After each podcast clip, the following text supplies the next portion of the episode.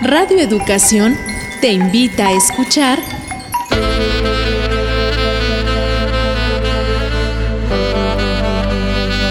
Sexualidad en tu propia voz. Mujeres, tu cuerpo, tu placer, tu libertad. Tú decides. Sex Mujeres. La historia de una es la vida de todas.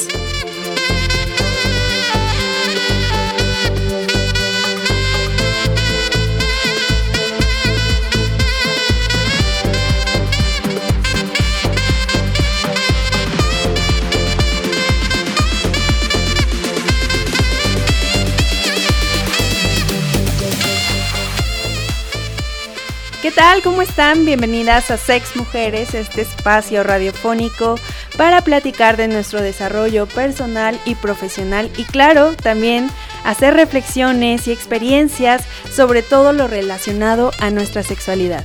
Así es, Ale, y nos da muchísimo gusto saludarlas. Nosotras somos Alejandra Montes de Oca, Ángeles Medina y Edith Rojas. Queremos agradecer tu escucha y sintonía a través de las frecuencias de Radioeducación, las redes sociales o también a través del podcast que está disponible en el sitio de descarga www.e-medioradio.edu.mx diagonal sexualidad en tu propia voz mujeres en el servicio de Evox y en Spotify también pueden escuchar este programa.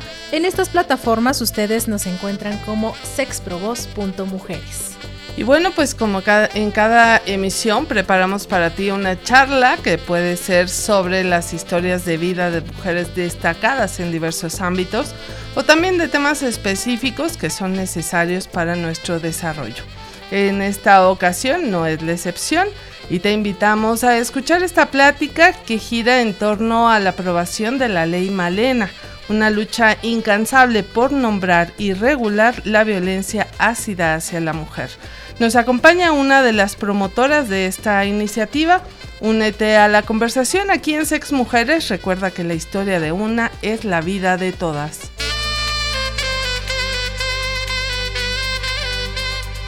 Sexualidad en tu propia voz Mujeres.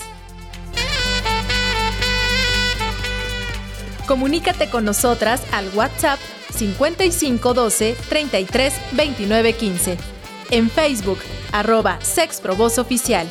Instagram, TikTok y X, arroba sexprovoz.mujeres.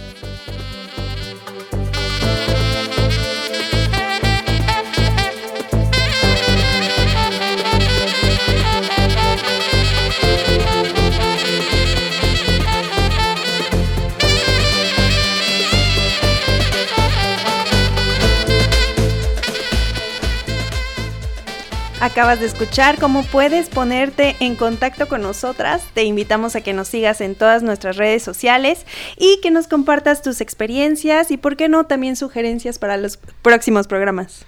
Y en lo que ustedes se animan a comunicarse con nosotras, pues decirles, comentarles que en el marco del Día Internacional de la Mujer, esta fecha que conmemora a las trabajadoras que murieron en el movimiento obrero de la fábrica textilera Cotton en Nueva York, Estados Unidos, y la continua lucha de las mujeres por su reconocimiento en la sociedad, la defensa de sus derechos y a una vida libre de violencia, Hoy celebramos un triunfo para las mujeres en temas de acceso a la justicia. Nos referimos a la ley Malena y para conocer más al respecto, damos la bienvenida a Marcela Fuente Castillo. Ella es politóloga por la UNAM, diputada por el décimo quinto distrito de Iztacalco de la segunda legislatura del Congreso de la Ciudad de México, secretaria de la mesa directiva y presidenta de la Comisión de Desarrollo Rural, Abasto y Distribución de Alimentos y también promotora de la ley Malena y otras iniciativas a favor de las mujeres. Bienvenida Marcela, nos da verdaderamente mucho gusto contar contigo el día de hoy aquí en Sex Mujeres. Muchas gracias a todas ustedes por la invitación, siempre ha sido un privilegio estar en Radio Educación. Bueno, pues si te parece, para iniciar nos gustaría que nos platicaras cuál fue el camino que recorrieron en esta, eh, eh, para esta, para llegar a esta, la aprobación de esta ley Malena, que, bueno, en el que estuvieron involucradas diversas colectivas, diputadas, como tú, otras legisladoras también, y por supuesto las mujeres sobrevivientes a ataques con ácido y sustancias corrosivas. Platícanos cómo fue este proceso que hoy culmina en su aprobación. Pues mira, primero fue un proceso de reconocer que hacía falta en la legislación actual. Nosotras venimos de diferentes movimientos feministas. Yo vengo del movimiento feminista popular y estudiantil. Fundamos una colectiva que se llamaba Releva eh, y una cooperativa que teníamos que se llamaba Relevo 21. Y cuando pues empecé mi actividad legislativa. En septiembre nos encontramos con otras legisladoras del grupo parlamentario de Morena y de la Asociación Parlamentaria Mujeres Demócratas y fundamos el Aquelarre de Donceles, que es una mm. colectiva dentro de, del Parlamento de la Ciudad de México en donde nos dedicamos a cuidar y a velar por los derechos de las mujeres, la agenda con perspectiva de género, donde aperturamos cada uno de nuestros espacios para denunciar, para tener contacto con sobrevivientes, con víctimas y hemos podido trabajar muchísimas leyes, por eso en este segundo eh, segunda legislatura del Congreso de la Ciudad de México. Y todo esto comenzó con un encuentro que tuvimos entre legisladoras, instituciones, colectivas en Xochimilco, y empezamos a notar que hacía falta el tema de ataques con ácido. Eh, ya tenían detectadas las instituciones, la Secretaría de las Mujeres, pues algunas fundaciones, algunas eh, víctimas sobrevivientes en la Ciudad de México. Conocíamos el caso de María Elena Ríos y nos parecía desgarrador y empezamos a contactarlas a todas ellas para trabajar la iniciativa de ley. Fue un proceso de catarsis, de empezar a entrelazar, a tejer historias de vida, historias de vida muy dolorosas, de violencia física extrema, pero también pues de ganas de salir adelante y no lo decimos como coaching, sino que el patriarcado nos quiere ver eh, derrotadas y llorando y lo que hacemos es sobreponernos en colectivo, con sororidad y con una perspectiva de justicia para generar esta iniciativa de ley. Y para poner un poco más en contexto a nuestra audiencia, eh, comentarles que el pasado 8 de febrero la Ciudad de México se convirtió en el tercer estado en aprobar estas reformas a la ley después de Puebla y Baja California. Marcela, preguntarte, cuando ustedes deciden trabajar en esta iniciativa, ¿cuál era el panorama en cuanto a cifras de ataques con ácido y sustancias corrosivas? ¿Existía ya un registro? Pues por parte del Estado no existen datos, no hay cifras sobre violencia ácida, porque es un problema que creemos que sucede en otras latitudes, pero no en México, porque tenemos la idea de, de que aquí las mujeres tenemos más derechos y por lo tanto sería impensable una agresión de este tipo. La realidad es que sucede en todo el mundo el ataque con ácido. En América Latina sucede, sucede en Colombia, más adelante platicamos de eso, pero las fundaciones internacionales y nacionales son las que se han encargado de recuperar una numeralia que no es exacta, eh, Acid Survivor, por ejemplo, arroja la cifra de 39 mujeres a nivel nacional. Fundación Carmen Sánchez tiene los datos de 42 mujeres, pero nos hemos encontrado con que existen más mujeres a medida de que vamos caminando en la aprobación de los congresos locales, pues esta iniciativa de ley, que en Baja California sí fue un ejercicio coordinado con la Ciudad de México, en Puebla fue un proceso distinto, pero la mayoría de congresos en los que se propone por legisladoras jóvenes de Morena es porque estamos coordinándolo desde la Ciudad de México y velando porque se haga pues las reformas correspondientes, que no nada más reformen ley de acceso a las mujeres a una vida libre de violencia, sino que reformen código penal, porque si no queda sin dientes la, la ley. No, y son eh, estas cifras de registro porque evidentemente son las mujeres que tienen la iniciativa de denunciar, porque hay más que no denuncian. Entonces, y justamente, Marcela, esta ley malena o, ley ácida, ya lo mencionábamos eh, antes de, de iniciar con este programa, que sienta un precedente a, nivel global, porque México se ha convertido en uno de los primeros países en el mundo en nombrar y en regular a la violencia ácida. ¿Cuáles son las modificaciones que se hacen a, esta ley de, de acceso a la justicia, a una vida libre de violencia para las mujeres, Marcela? Bien, pues primero y lo más importante es que violencia ácida estaba englobado en el tipo de violencia física.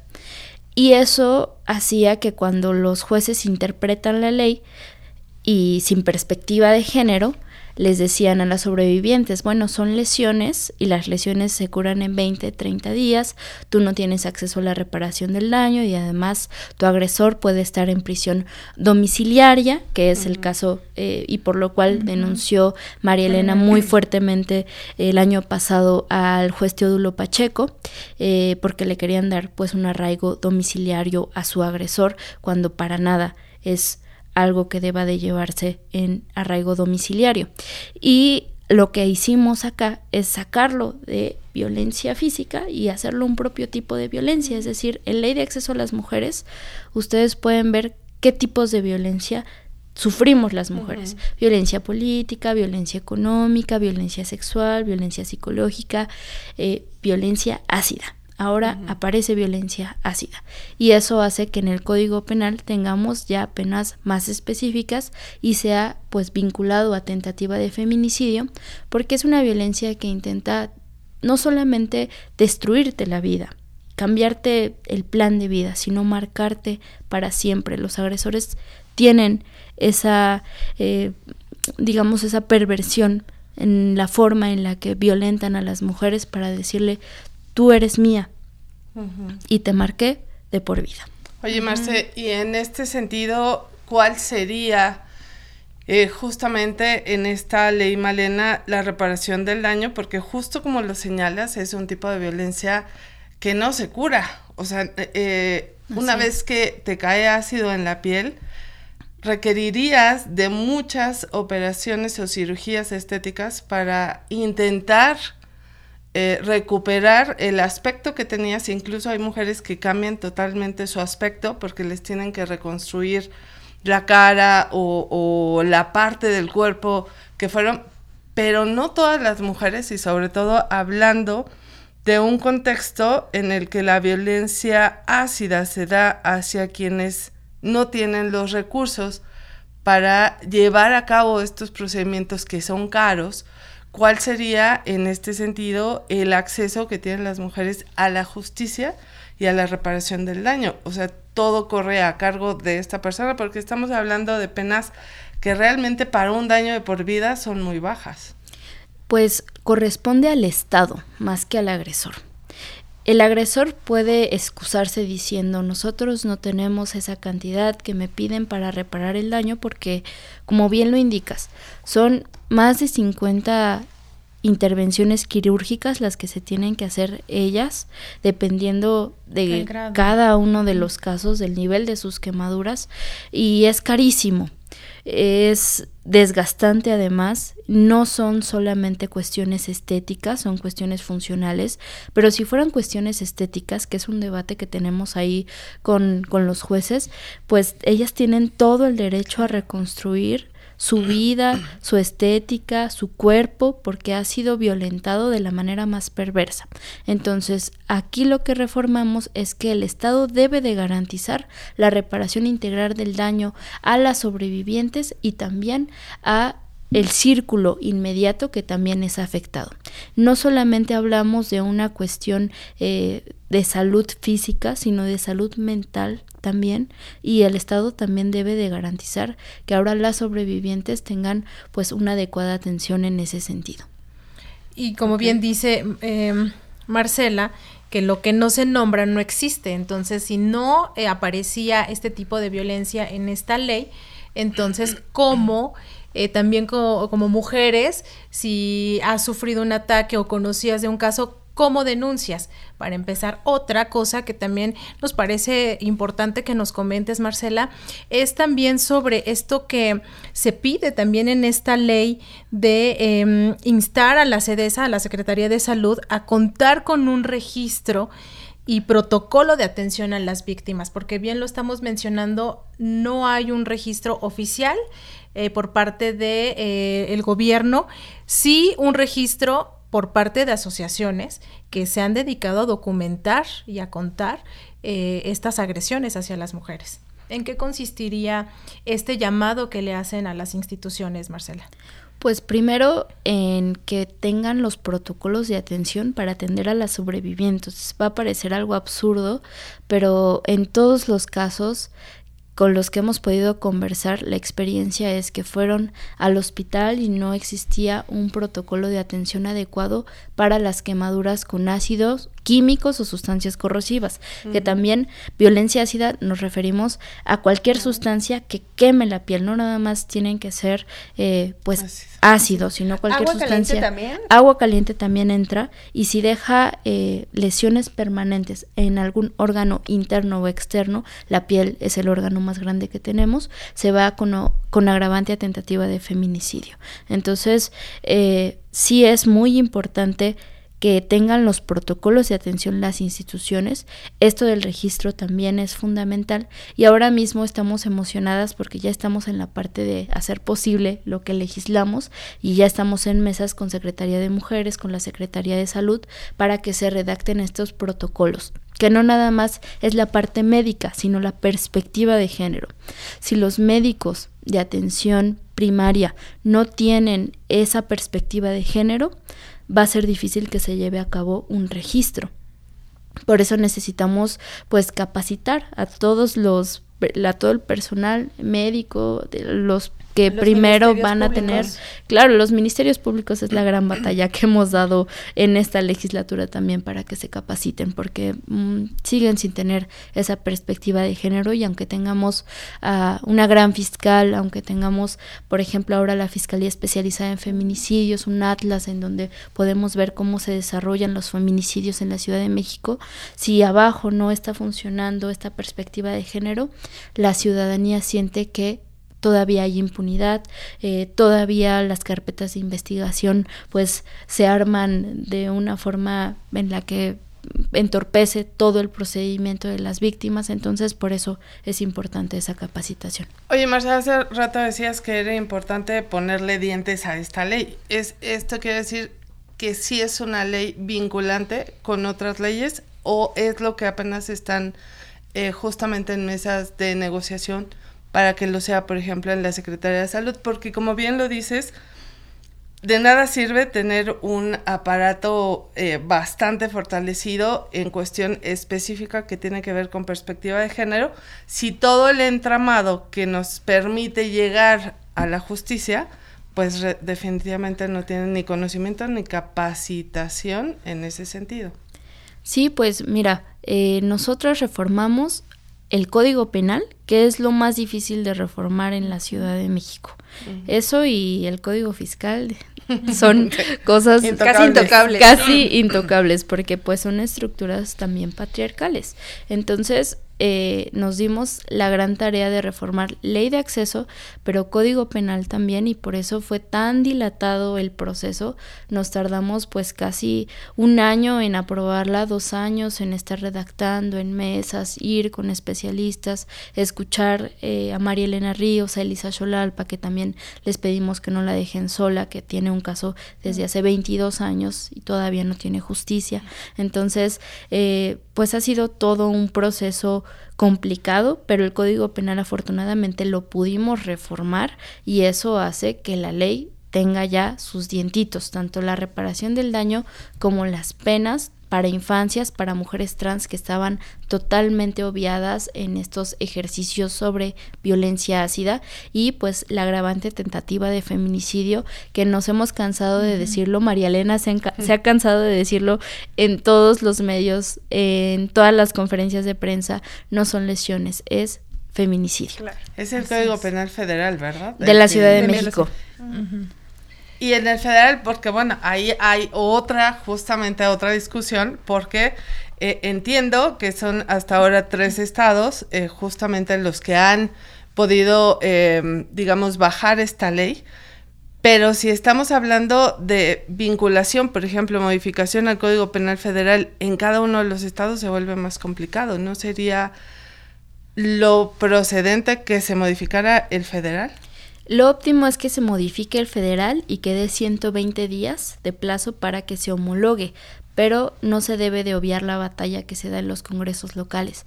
por, ejemplo, en Guanajuato no tenemos ley de acceso a las mujeres a una vida libre de violencia primero tenemos que crear esa iniciativa de ley para que entre como tal ley Malena. Eh, es más, ya ni siquiera ley Malena, tener esta ley en donde se establece qué tipos de violencia sufrimos las mujeres y que tiene sus propias penas, su parte punitiva, eh, su parte teórica, jurídica, es importante que se haga en cada uno de los estados. Por eso no abandonemos la batalla en los congresos locales, aunque vamos a dar la gran batalla pues a nivel federal también los grandes retos que aún este, quedan. Y eh, Marcela, vamos a hacer una pausa a, esta conversación para escuchar Libre como el viento, una canción de Masta Cuba que en su letra destaca el poder de las mujeres ante lo adverso.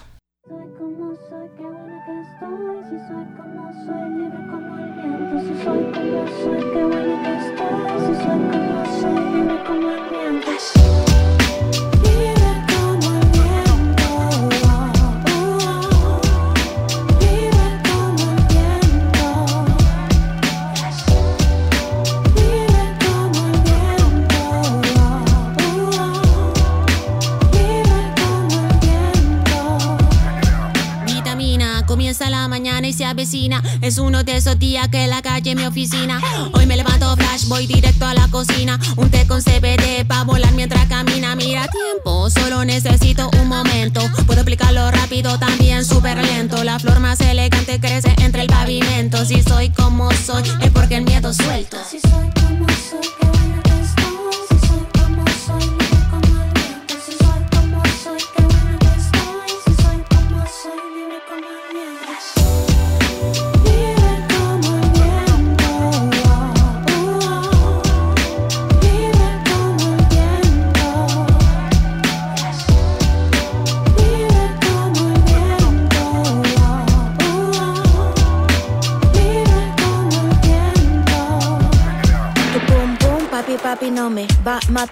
Ni te me acerques, vengo en modo general. Traemos algo dentro que no se puede comparar. A la la la la long long li long.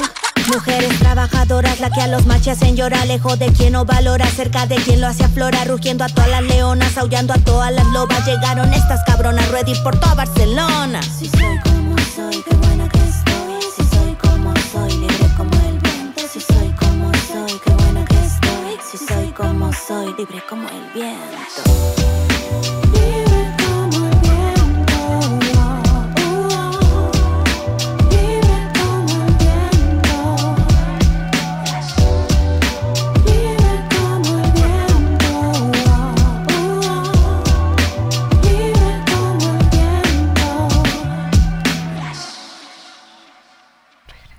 Escuchamos un fragmento de Libre como el viento, una canción de Masta Cuba.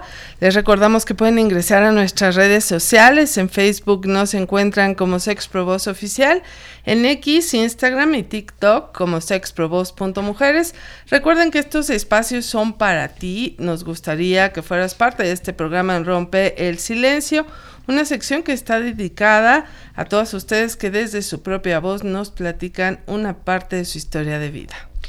Y pues continuamos conversando con Marcela Fuente Castillo, ella es politóloga, diputada por el quinceavo distrito de Iztacalco en la segunda legislatura del Congreso de la Ciudad de México y promotora de la ley Malena y otras iniciativas a favor de las mujeres, de la importancia a las reformas de la ley de acceso de las mujeres a una vida libre de violencia de la Ciudad de México que reconocen que las agresiones con químicos comprenden un tipo de violencia de género particular y que por tanto deben regularse bajo un marco propio.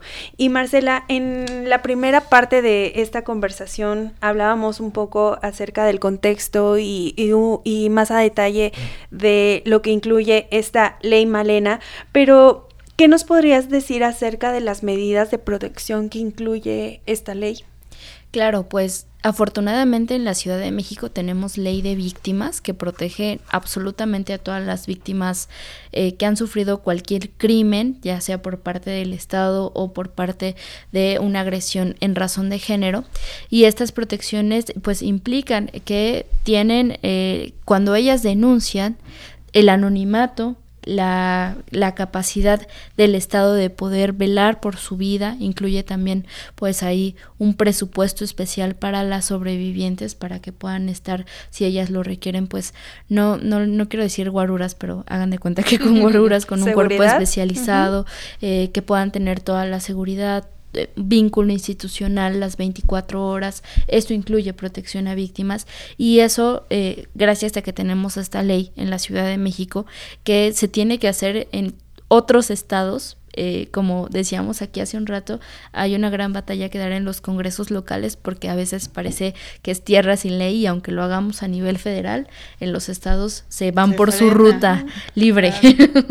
Oye, Marce, ¿y ahí tienen cifras respecto a cuáles son los estados? Nos hablabas al principio que se tienen registrados 39 casos de violencia ácida, pero ¿hay algún estado en donde se concentren esos ataques? No sé, la Ciudad de México o algún otro estado de la República. En la Ciudad de México tenemos detectados siete casos.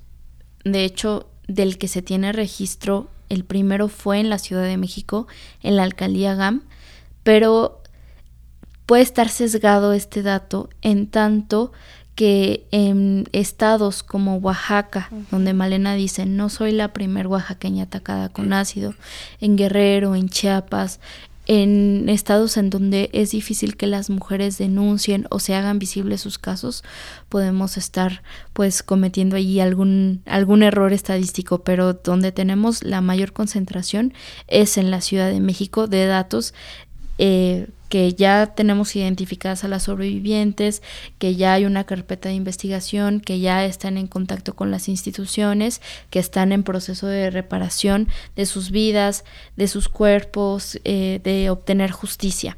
Eh, sin embargo, al no tener cifras exactas a nivel nacional, no podemos decir en qué estado. Lo que sí podemos decirles es que algo que analizábamos en la construcción de esta iniciativa de ley es que la mayoría de las mujeres que sufren violencia ácida son mujeres que sus agresores creen que no van a tener los suficientes medios económicos o que no tienen contacto con políticos o con el poder judicial para poder denunciar su caso y llevarlo hacia un buen puerto.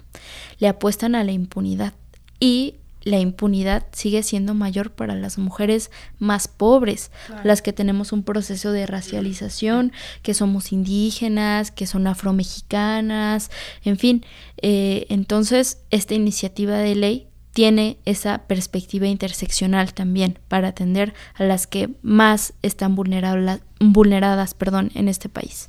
Sí, de hecho aquí em, el Código Penal así eh, lo establece que eh, pues aumentará hasta en una mitad cuando sea cometida por razones de género, cause incapacidad, deformidades y dañe órganos internos y externos de niñas, adolescentes, transexuales, transgénero y personas con discapacidad.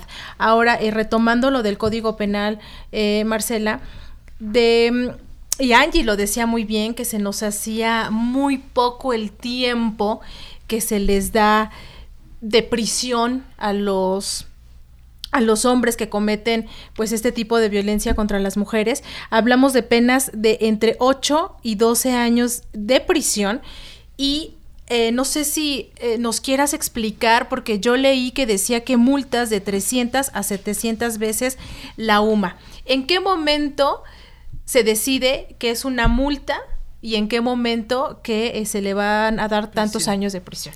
Ya, pues lo estuvimos platicando muchísimo Actualmente la, la, legislación que nosotras aprobamos se pueden dar hasta 46 años de prisión porque es agravante con tentativa de feminicidio.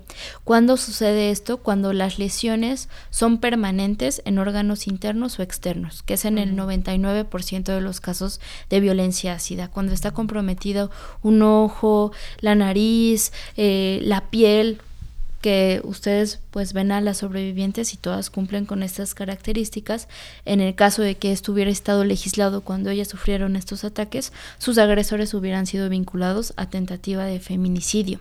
Y pues aumentan las penas cuando hubo una relación de hecho, de pareja, cuando hubo una relación de poder de por medio, pueden ser por ejemplo maestro, alumna, pero también una relación de poder que estábamos analizando y debatiendo mucho las feministas que estamos pues en los congresos es cuando supera una edad, es decir, que el agresor tiene 35 años y la sobreviviente tiene 21 años. Eso también implica una relación eh, de poder. Entonces, pues Creemos que es una de las, de las legislaciones más avanzadas porque es la única que se le ha vinculado a tentativa de feminicidio.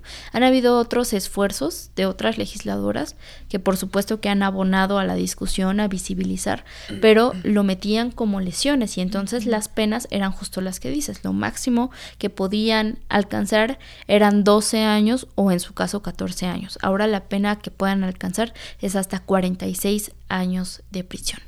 Oye, y ahí yo tengo una duda, eh, ojalá puedas resolverla.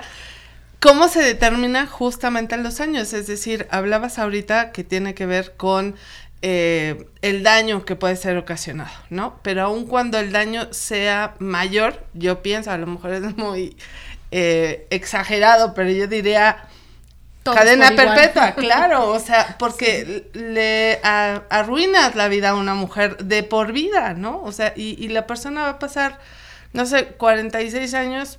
Y tú toda tu vida. Y tú toda tu vida. Entonces, yo tengo esa duda desde hace mucho de, cómo definen desde estas legislaturas, ya sean locales o federales, el tiempo que requiere o la pena que tendría que llevar un delito como este. Claro, eso tiene que ver con los jueces. Eh, justamente por eso insistimos en las reformas al Poder Judicial, en los jueces con perspectiva de género, porque los jueces hacen la interpretación de la ley, lo que el Poder Legislativo eh, reforma, eh, debate, les da, es su guía su marco jurídico. Y entonces ellos, dependiendo de pues su interpretación, de pues las apelaciones que se haya hecho de la contraparte, de la interpretación que tengan sus asesores, en fin, sí es un proceso ahí más eh, abierto, pero ya les dimos este candadito de que no pueden dar una pena menor, menor de 30 días o que alcance pues una, una multa solamente que que para nada tiene que ver o que lleve el arraigo eh, domiciliario, ¿no? Porque ya cuando le dice este, es tentativa de feminicidio, entonces ya hay una serie de, de, candaditos ahí en las legislaciones que impiden que puedan tener pues ciertos privilegios que todavía tienen estos agresores.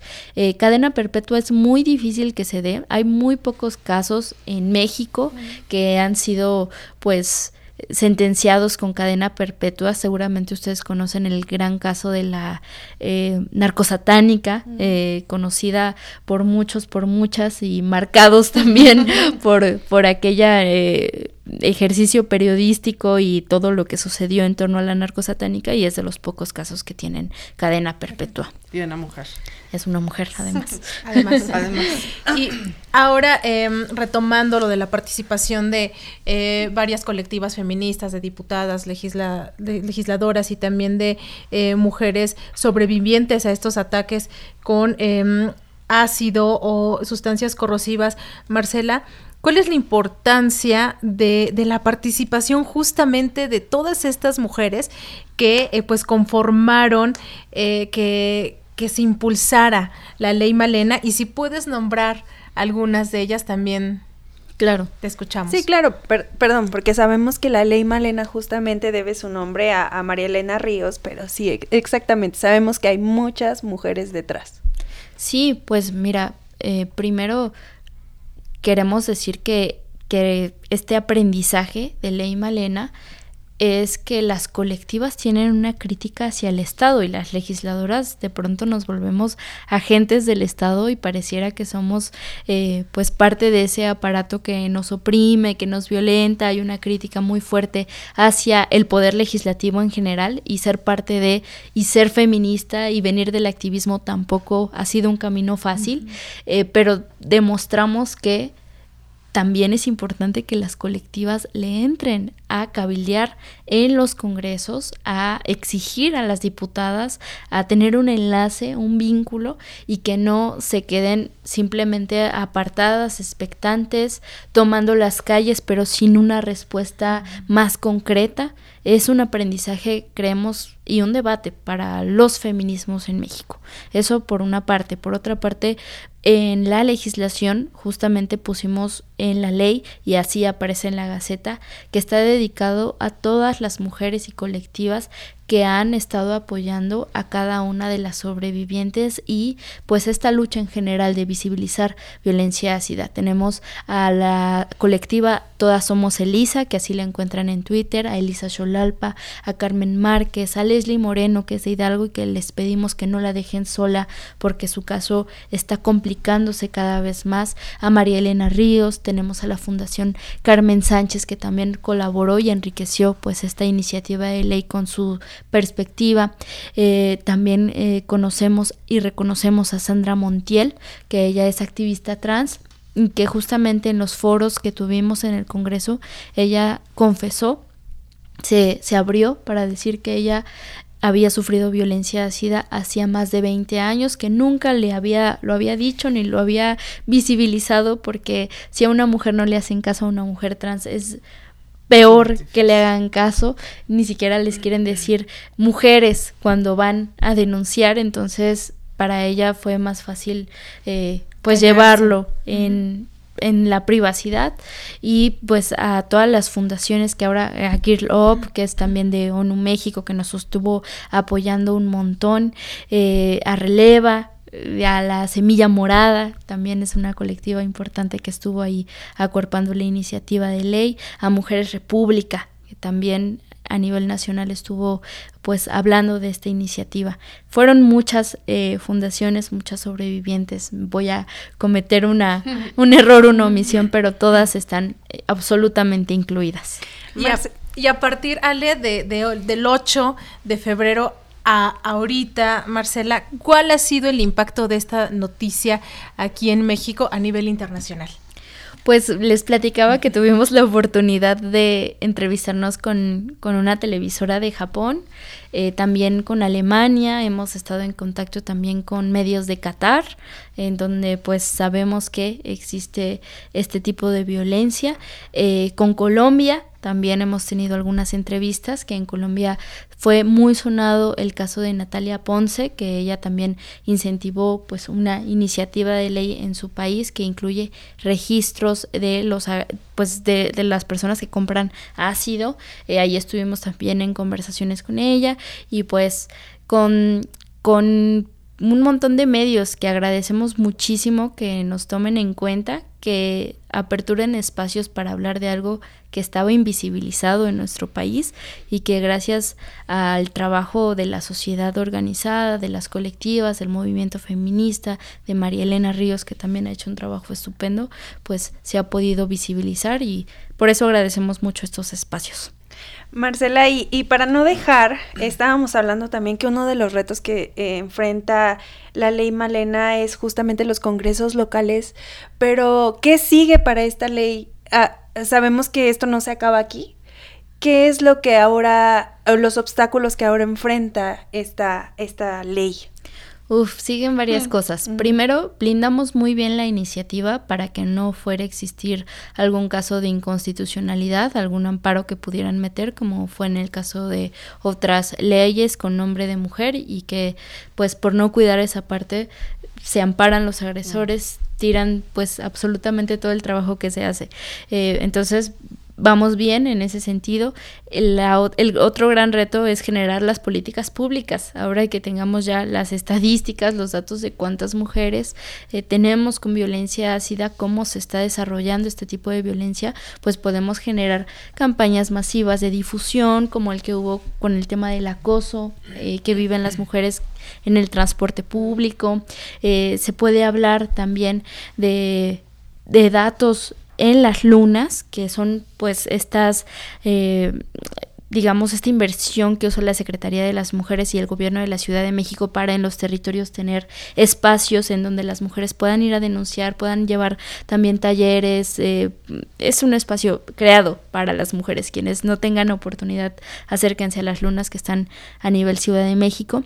Y la gran batalla en los congresos locales también es bien importante porque es muy fácil por llevarse la estrellita, por mediatizarse, decir, bueno, en, no sé, X estado, en Chihuahua, meten la iniciativa de ley, ley Malena, pero cuando te pones en contacto con la legisladora y cuando empiezas a analizar qué fue lo que ella promovió, no hay reformas en el Código Penal porque es lo más difícil que puede uno reformar. Entonces tenemos que ser muy responsables y hacemos ese llamado a los congresistas que vayan a meter esta iniciativa de ley a que no la metan a la ICEBA. Ley Malena tiene que reformar dos leyes fundamentales, ley de acceso a las mujeres a una vida libre de violencia y Código Penal. Si no, están dejando la tarea a medias. Vamos a un segundo corte musical. Ahora escuchemos Incómoda con Mare Advertencia Lírica.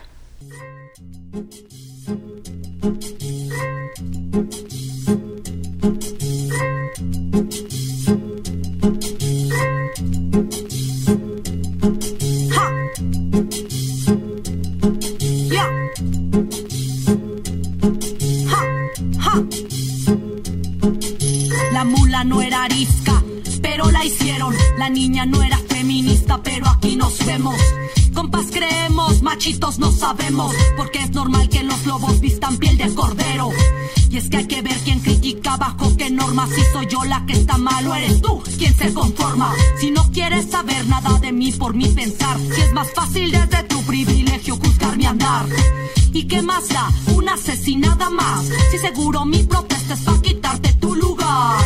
Irracional mi discurso radical. Exigir que las minorías tengamos respeto igual. Suena increíble pensar que somos personas, siendo la mitad del mundo en minoría nos transforman. Si la violencia está normal bajo sus normas, no queremos sus derechos, exigimos los de nosotras. No te equivoques, no soy un caso aislado, no es exageración ni una mentira lo que te hablo. Solo te cuento las verdades incómodas de una sociedad que con nosotras es hipócrita. No te equivoques, no soy un caso aislado, no es exageración ni una mentira lo que te hablo. Solo te cuento las verdades incómodas de una sociedad que con nosotras es hipócrita. Una aparente libertad donde limitan mi existencia, donde no importa cuánta conciencia tengas. Si en el diario andar no eres capaz de darte cuenta que no todo aquel que se diga libre pues que lo sea.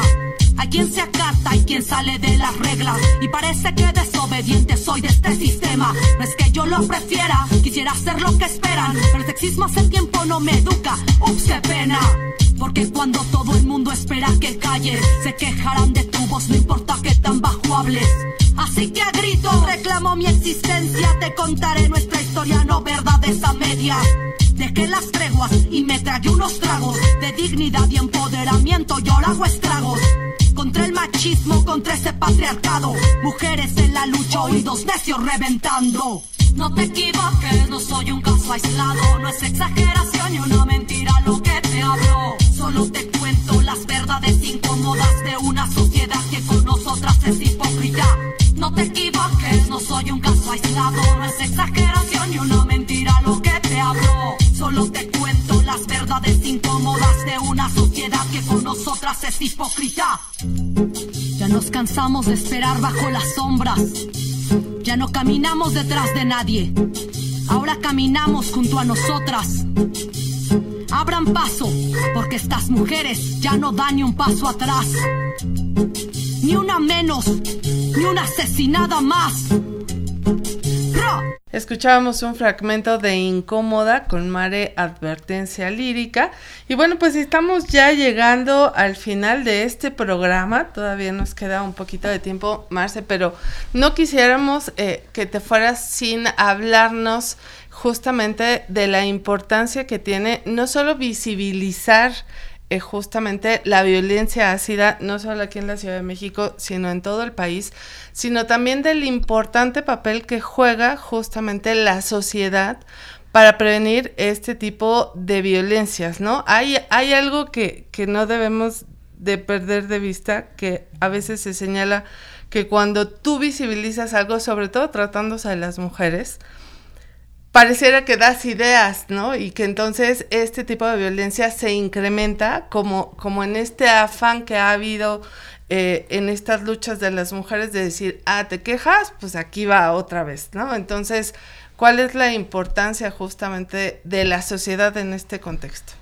Ya, pues es la gran batalla, la batalla cultural. No bastarán las batallas simplemente legales si no se da eh, pues ese cambio, esa revolución que queremos nosotras.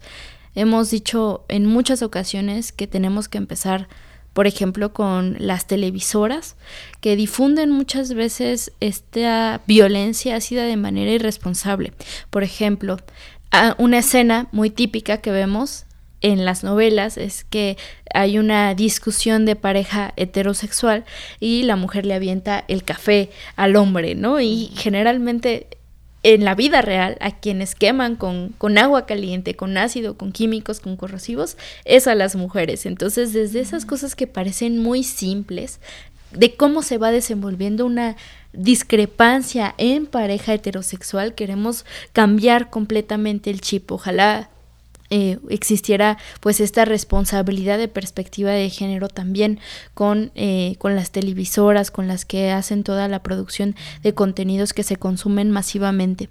La otra gran batalla que tenemos sin duda es en el tema educativo donde hay todavía muchas resistencias, creo que como generación con los conocidos centennials han avanzado bastante en visibilizar, en comprender algunas situaciones, pero también desde las infancias se tiene que trabajar en una perspectiva de justicia hacia las mujeres. Entonces, eh, creemos que la redacción de libros de texto gratuitos, en las ferias de libro, en todos esos espacios en donde existe pues consumo de cultura, de educación, tiene que haber esta perspectiva de género y de construcción de paz, que es lo que finalmente queremos. Sabemos desde las feministas populares que la mayor justicia es la justicia económica para que todas tengamos realmente las mismas oportunidades, no solamente la brecha salarial, sino la justicia en cuanto a las horas laboradas, el reconocimiento que tenemos en nuestros trabajos, la no explotación a nosotras y a nuestros compañeros, es decir, es un entramado más allá que simplemente la igualdad, pero que vayamos caminando desde la parte educativa hacia la construcción de paz, hacia eh, la erradicación de las violencias, hacia dejar de visibilizar los conflictos de pareja o el amor romántico que, Dios mío, tanto daño nos ha hecho el amor romántico, invítenos a platicar del amor romántico, eh, pues también empezamos a, a cambiar un poco el chip y eso es a lo que aspiramos. Aspiramos a que en 10 años no tengamos que hablar de una víctima de violencia ácida, de ninguna mujer quemada y de ninguna mujer asesinada. Pues esta es la razón de ser de este espacio, de este programa de Sex Mujeres, que justamente queremos eh, pues visibilizar y transformar las conciencias, empezando por nosotras las mujeres. Eh, Marcela, ¿Nos puedes decir cómo podemos encontrarte en las redes sociales y también quienes estén interesadas en leer y conocer a más a profundidad esta ley, dónde podemos encontrar esta información?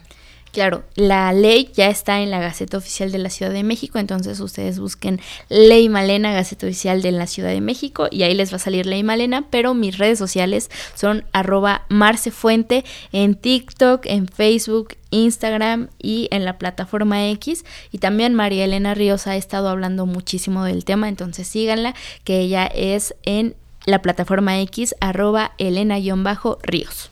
Perfecto, Marce, pues queremos agradecer muchísimo tu presencia aquí, Marcela Fuente Castillo, feminista, politóloga, diputada por el decimoquinto distrito de Iztacalco en la segunda legislatura del Congreso de la Ciudad de México y promotora de la ley Malena y otras iniciativas a favor de las mujeres. Muchas gracias. Gracias a ustedes por el espacio, es un privilegio estar acá.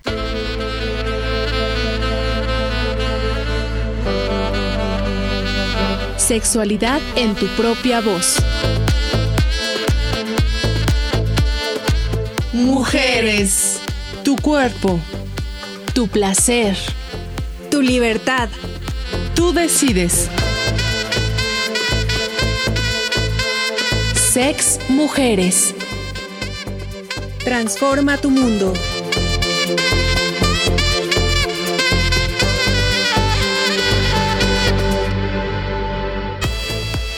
Música de identificación, Yarden Saxophone y Grupo Radaí. Participamos Antonio Fernández, Roberto Hernández, Oscar Solís, Aranza Granados, Gaby Velázquez y Vladimir Valenzuela. Esta es una producción de Graciela Ramírez para Radio Educación.